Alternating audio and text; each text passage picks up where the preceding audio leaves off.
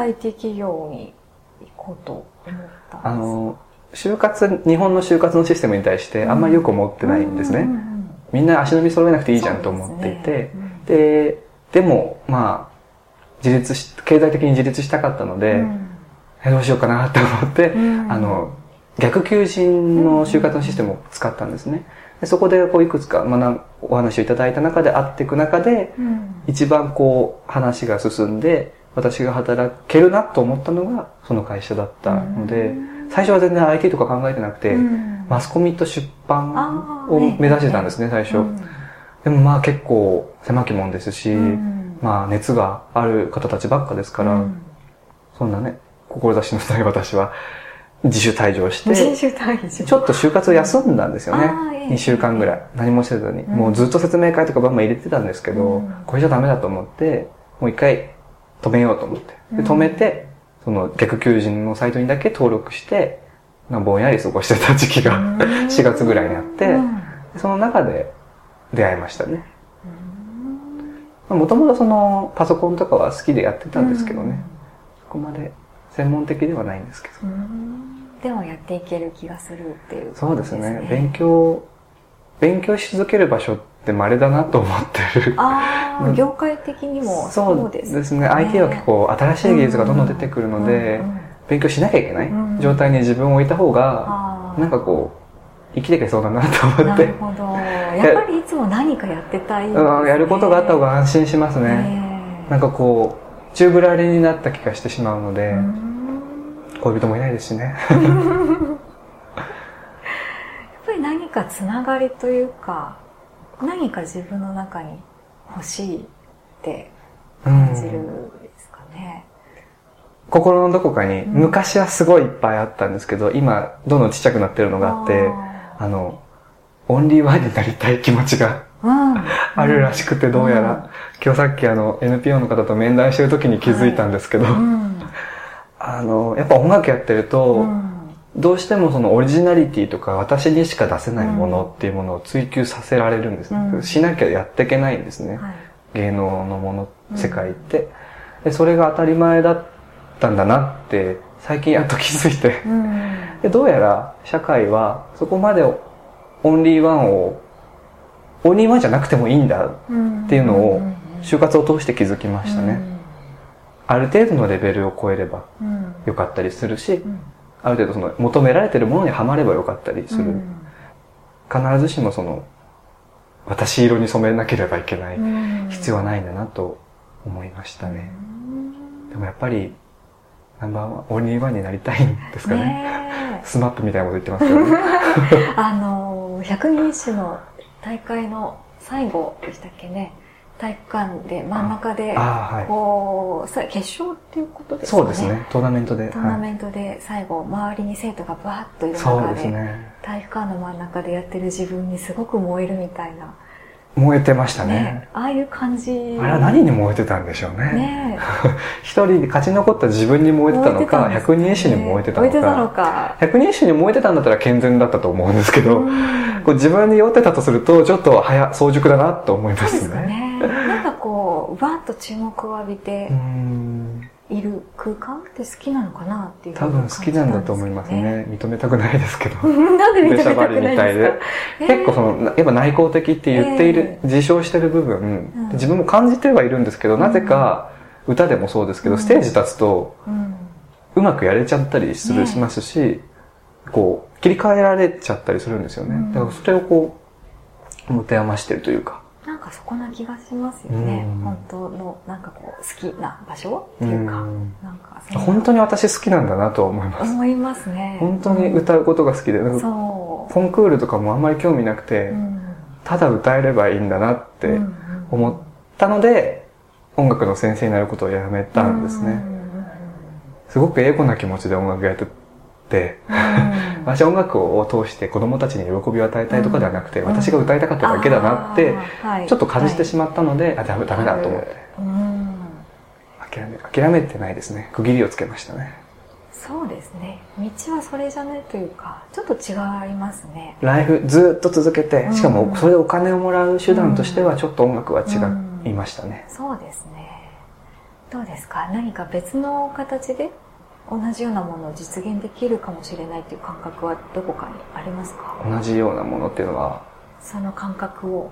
えっ、と自分は歌うのが好き。女優女優感ってことですか？女優感。女優感。女優感。どうでしょうね。何か別の表現歌じゃ音楽じゃない形で何かできる活かせたらいいですけどね。結構その表現という点で言えば、うん私ノート文章を書くのすごいあ好きえですね、えはい。あのノートも最初は別に続けるつもりなくてうん。ずんたくんもう一人うんポッドキャストやってるずんたくんはあの絵を専門に描いてる方で、本当に自分の漫画を売ったりしてるんですね、うん。で結構そのファンも多くいて、うん。でそれを見てて私もなんかこう、まあ、音楽区切りつけちゃったし、うん。なんかやらなきゃなと思っててノートを書いてみたら意外と反響があったのでだらだら続けてるっていう、ん。小学校の時とかは作文なんて、ええ。もう本当に怒られてばっかでしたから、ええあなたの文章はエイリアンだってエイリアン？母親に言われて、ええ主語述語とか分かんなかったですしもうぐちゃぐちゃでしたね。何がこうさせたんでしょうね。ねえ私は本当に読んでいてすごくなんかこうね繊細さとかなんかそういうものを感じるんです。まあ内容は内容ですけどね。そうですけどね。どんな作家さんが好きですか？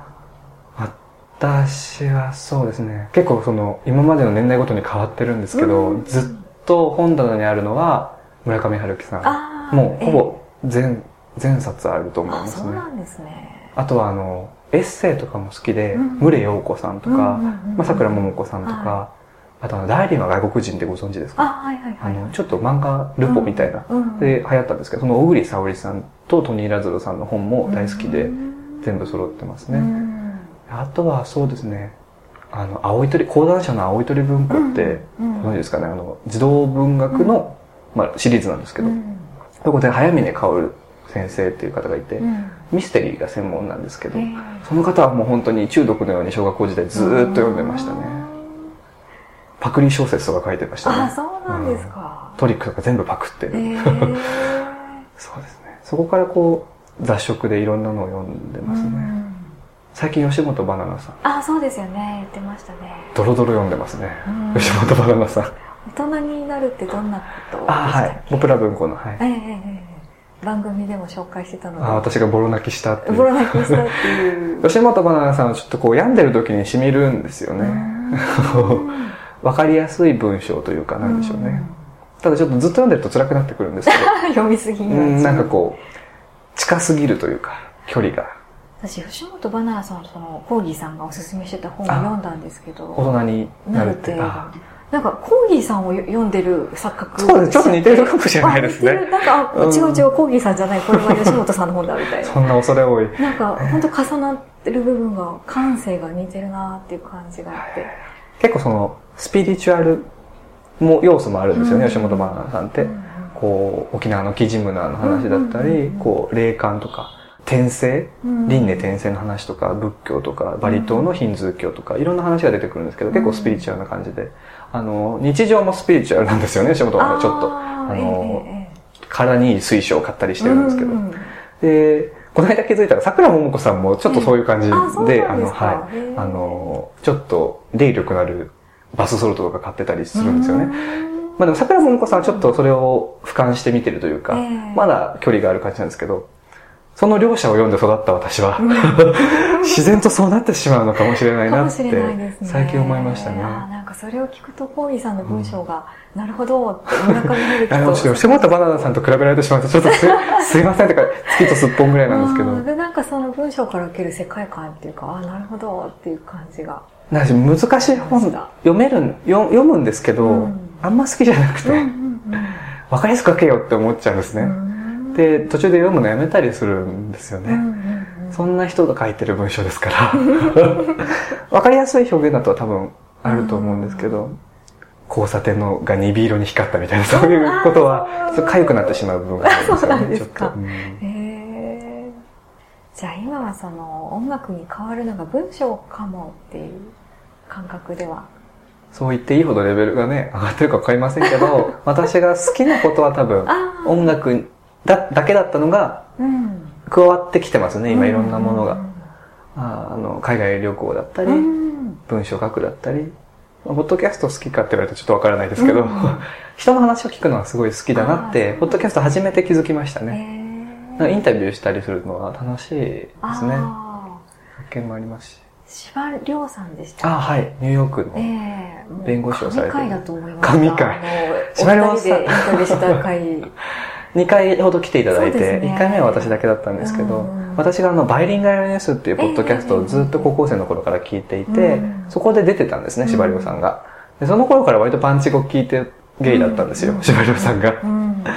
で、これはすごいなと思って、で、私も別にゲストで来ていただけるなんて思ってもいなくて、ニューヨークですから、うん。しかも弁護士としてね、ね。働いてますから、で、あの、ある日、ズンタ君の元彼のお兄さんをゲストに呼んだことがあったんですね。でそのお兄さんのインスタをフォローしたところ、うん。お兄さんのインスタに司馬遼さんがフォロワーとして行ったんですよ。う。んうんうん。でもその段階では別につながりもなくて、紹介とかもなくて、で私が、あれ？と思って、これは司馬遼さんかもしれない。はい。ね、遼とだけ書いてあったんですね。司馬遼さんかもしれないと思って、バイリンガルニュース聞いてましたってメッセージ送ってみたら、で私もポッドキャストやってるんですって送ってみたら、うん。あ今度ちょうど帰国するから、うんうんうん話そうよ、みたいな。えー、会えるみたいな。困るみたいな。逆に困るみたいな。えー対してね、初めてまだ当時、30そう回とかまだだったのでね初、回の頃でしたよね。まだゲスト呼ぶなんて考えてもなかった頃でしたから、うんびっくりしましたね。えーじゃあ、ポッドキャスト始めて、かなりいろんな反響もあったと思うし、世界は広がりましたね。出会えて、うん。広がりましたね。そうですね。ゲイ、私がその始める前って、まあ偏見ですけど、ゲイってすごく、まあ、あの、体だけの関係が多かったり、こううん遊び歩いてる人が多いんだろうなっていう感じもちょっとあったんですよね。でも別にそんなことなくて、うんまあ遊んでる人は遊んでますけど、うんやっぱりそこにも他の人々と同じ、ストレートの人々と同じようにいろんな風に生きてるんだなっていうのはうん身をもって体験できたので、うんすごい、ポッドキャストいいですね。いいですね。広がりますね。で、私たちが始めてから、うんこう2017年に始めて、うん。私たちの直後に新しいポッドキャスト、ゲイのポッドキャストが出たんですね。で、まあしばらくあって、2018年、今年になってう、ん。続々と増え出して、そうですね。今3つぐらい増えたんじゃないかな。こう、だから、ポッドキャスト、ゲイポッドキャストのヒストリーで言うと、うん。私がまだ中学生ぐらいだった時、6年以上前の時からやられてる、ゲイソーワットさんっていう、明日もゲイさんっていうのがずっとやられてるんですけど、えそれともう一つ、もう今なくなっちゃったんですけど、あったんですねう。んつうかもうゲイでよくねっていうお一人でやられてるポッドキャストがあってはい。でそれも私は学生時代聞いていて、うんで、こうずっと聞いていて、まさか自分がやると思わずにう、ん2017年やり出したら、新しく始まって、で、広がって、そしたら2018年やったらもっと広がってってなってて、ちょっと今来てますね、ねゲイポッドキャスト。そうですね。ちょっと差別化が難しくなるかもしれませんね。東京みたいになるかもしれませんね、だんだん。みんなそれだけは自分たちをもっと出していこうみたいな感じで思える環境を。うん。多分いろんな動機はあると思うんですけど、なんでしょうね。匿名でできるっていうのは。ありが、多分、理由だと思いますね。コーギーさんもやっぱり匿名そうですねのありがた。さ顔も出さずに、あ、そうですね。あとはその、私がラジオをずっと聞いてて、あの、オールナイトニッポンとか学生時代聞いてたんですね。ねで、私を育てたのは小島恵子さんとうんミッツマングローブさんのオールナイトニッポンだったんですけど、はいそれを聞いてるとやっぱりその、顔がわからなくてもうん、声とかその声の調子を聞いてると、すごくなんか友達みたいな感じになってくるんですよね、うんテレビで見てるより。で、この手段はきっと私がゲイが不随要素って伝えるにあたってはうん、すごくいい手段なんじゃないかなと思って、ポッドキャスト始めたんですよね。私も隠せるし、伝えたいことは伝わるし、うんなんなら距離も近くなれるしっていう。そうですね。でやってみたら意外とハマったっていう。うんいろんな悩み相談とかね。びっくりしますよね、本当に。こんな二人に相談する時点でちょっとね、心療内科はね、高校生とかからも来るので、ね手に負えないですよね、本当にうもう。んもうちょっとね、うん司馬遼、それこそ司馬遼さんとかにね聞いていただければ、実益のあるうん答えが返ってくるようなもんですけどね。私たちが返してるのだって、え、楽しめとかですからね。ああ、そうでしたね。本当に。へー今度、あの、公開収録イベントを来月やるんですけども、そうですねうんうんうん高校生もいらっしゃるみたいで。来るんですね。一応あの、18金のマークはつけてるんですけどね、うちらの番組は。あ、そうそうですね。エクスプレチットつけてるんですけどえええええまあきっと高校、18歳なんでしょうね。えでしょうね。聞いてる高校生はね。そうですね。でも多分年齢が近いっていうのもあるんですかね。そうですね。聞きやすいというのはあるかもしれないですね。結構その年上だと説教に感じてしまったりしますもんね。いいこと言ってても、煙たく感じてしまったりしますから、ちょうどいいのかもしれないですね。そうですね。コーギーさんはこれからなんかどんな風になっていきたいとか、何か。人間としてですか？そうですね。そうなんですか？すごい重たい、重たいテーマ。結構、そうで、うん、うん。とりあえずその、なんでしょう。チキンレースみたいに生きてるので、うん、こう、ここまでとりあえず生きようみたいな。えー、とりあえず今は仕事が決まったので、うん、まあ、数年働いて、ある程度スキルが身につくまで生きてみようっていうスタンスで今過ごしてるんですね。うん。なので、ちょっとどうなるかはあんまり見通しは立ってないんですけど、うん、ゲイの、逆に興味があるのはゲイの人たちがどういうふうにこれからライフプランを立てていくのかっていうのはすごい興味がありますよね。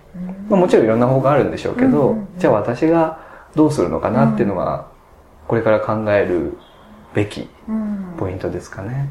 私もマンション買ったりするかもしれないし、ゲイのパートナーとチーズケーキ屋さん開いたりするかもしれないし、ね、いろんな方があると思うんですけど。どうなるんでしょうね。ねね、うん、今人生100年時代とか騒いでるじゃないですか。うちの父親もすごく影響されてますけど、やめてって同じ気持ちです。やめてよって思うんですよね。私もどちらかというとそちらです。最近安楽死についての本とかこう読んで 勉強してるんですよね。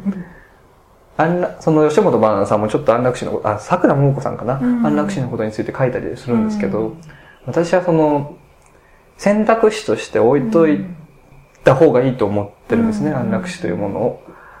どうにかそうなってくんないかなって この日本が、今思ってますね。何かで書いてましたね。なんか先のことを気にしない、気にしすぎないのをあえてやっていきたいみたいなことを。うん、私が結構考えすぎちゃうタイプなので、えー、で多分考えたってしょうがないことってあるんでしょうね、うん、世の中には。コントロールできなかったりとか。そうそうそう。あとは考えてる時って居心地がいいんですよね。今いる場所にずっといればいいんですから、で、将来に対して不安を述べていれば、そこには居続けられるわけで、居心地のいい場所で、ただソファに座ってポテチ食べてるのと変わらないんですけど、それは子供っぽいかなと 思ってしまって、どこかで卒業したいなとは思うんですね、私自身として。まだ卒業できてるかわからないんですけど、やっぱりその、ね、いつまでもそうはいられないと思うので、一人で生きていくなら、一人で生きていくなりの力はつけなければと思っているので。強くなりたいっていうキーワードをよく文章で使いますね。J-POP の歌手みたいですけどね。やっぱそうですね。生物として強くありたいっていうのが私個人のテーマなんですけど、まあジムも通ってたりしてるんですけどね。そうですよね。やっぱり弱いと思ってるんです、自分のことを。メンタル的にも、肉体的にも。なので、これをどこまでまあでも目的じゃないんですけどね。もっと強くなりたいなとは思ってますね。鈴木さんは何歳でこうしたいっていうのは明確にありますか？全くないですね。超行き当たりばったりできて、ここまで来ちゃいましたね。ねなんかこう30代で結婚とか。昔はありました何歳までに子供を産まなきゃいけないみたいなのあると思うんですよね。昔はありましたね。やっぱでもと日本はね島国といえど価値観も変わってきてると思うので、うん、今はそんなにないと思うんですけど、うん、でもやっぱり会えると思うんですよね。そうですね。何歳までにとか、あとはこう、なんでしょう。適齢期みたいなもの。ああ、もちろん感じるんですけど、うん、なんかこう、ステレオタイプなものに巻き込まれない環境にいつも自分を置いておきたいと思っていて。うん、そうですね。だからゲイが入り込めるんですね。えゲイが入り込める？結構ゲイだからっていう理由で拒絶する方もまあ少なくはないと思うんですよね。ねうんうんうん、私全く感じないんですよね。新宿2丁目とか行かれたことあります？通ったことはあると思うんですけど、お店に入ったりとかはないですね。もしお酒が好きなのであれば、うん、あの楽しいレジャースポットだと思うので。レジャースポット ぜひあのお金を落としていただいて。本当ですか？行ってみよう新宿2丁目はあの昔遊郭街だったんですよね。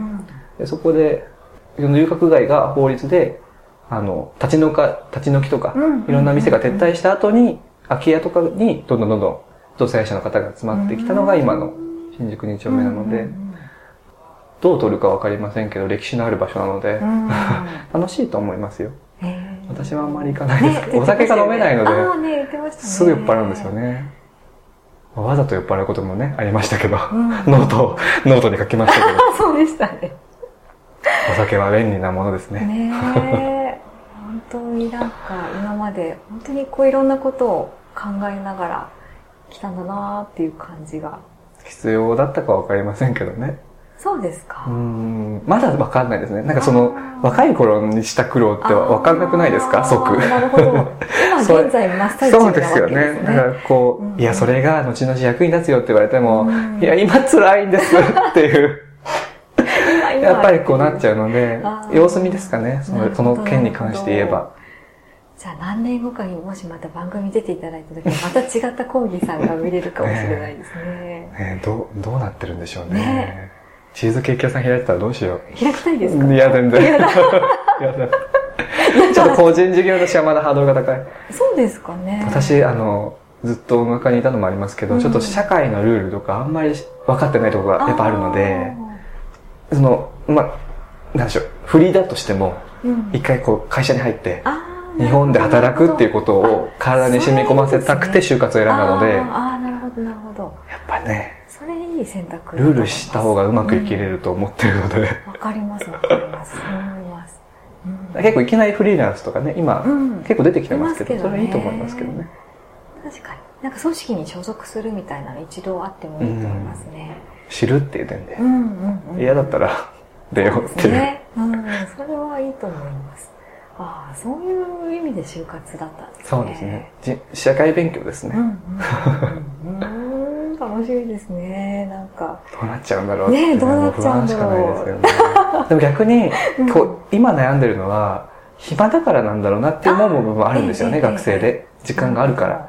で、こう、ぼ仕事で忙殺されれば、うん。きっと今のメランコリックな部分を考える隙間がなくなるので、うん、今より生きやすくなるんじゃないかもなっていう希望もちょっとあるんですよねうん。うんうんうんこう、ね、なんなら残業代出るなら残業したっていいしっていう、こう、うんそういうふうに変わってくるかもしれないですね。そうですよね。生きることにもっと必死になるかもしれないので、うんうんそれはいい変化なんだのかもしれないとうん思って、なるほど。楽しみですね。ぜひまた出てくださいね。はい、ぜひその頃まで行きます。じゃあ最後にリスナーの方へのメッセージをね。すごい。こんなんいいんですかこんなんで。こんなんで、ね、メッセージ。そうですね。あの、ポッドキャスト、ズンタと講義の若気の至りという番組をやっております。あの、ゲイは不随要素というテーマがあるように、その、ゲイだっていう、なんでしょうね、第一印象がすごく大きなものとして感じられる方も多いと思うんですね。その、その人の名前よりも、その人がゲイだって言って、え、お前ゲイなのっていうところで、こう、衝撃が起きてしまう。でもきっと、あの、他のマイノリティもそうですけど、ゲイとか、その他のラベルの奥にあるものは、人間って同じだと思うんですね。すごいポエティックな話になっちゃいますけど。うんで、その、で、どうすればいいんだってなった時は、別に普通にその人なりを知ればいいだけであって、ゲイであるあのあの子を理解してあげようとか、うん。あの子のゲイである部分を私は、まあ認め、知ってあげようとか、そういう心遣いよりも、私としては、今目の前にいるコーギーさんとか、今目の前にいる鈴木さんっていうものを理解しようっていう行為を向けてくれたらそれはすごく嬉しいことですし、うんそれ以上のものは別にの望んでない部分もあるんですよね。だからそういうれの予行練習として、私たちのポッドキャストを聞いていただければと思うんですけどどうですかね？予行練習。そう、ゲイだっていう看板の奥に潜むもの、うん奥に隠れて見えないものが多分出せてると思うので、うん。あの、もちろん私たちだけがゲイというものを表すわけではないんですけど、うん一つのサンプルとして、うん人間のサンプルとして、あの、研究に役立てていただければと 思いますので、はい。モルモットとしてでもいいので、ぜひ聞いていただければと思います。周りにゲイだよって言われた方がいたら、うんあの、ぜひ、こちらのポッドキャストを聞いていただいて、うんあの、優しくするなり、突き放すなり、それは自由です。選択をしてください。うん。身近にいた場合は。はい。以上です。21歳が話すことなんてこんなもんですよ。眼畜なること。だって、ね、今までのゲストを見てみると、イタリアンシェフの方とか、ウェブライターの方、もう大学の助教授とか、うんうんもうそんな並びで私がいることに、未だに疑問を感じてますけどね。えーあの別にいいことは言えないんですけど、あの、本当に、人間として強くなりたいなっていうのが私の気持ちです。続きは裏会話でお話ししたいと思います。裏会話で。どこまで裏会話なのか、ちょっとね、お楽し,、お楽しみにいただいてね。はい、じゃあ今日どうもありがとうございました。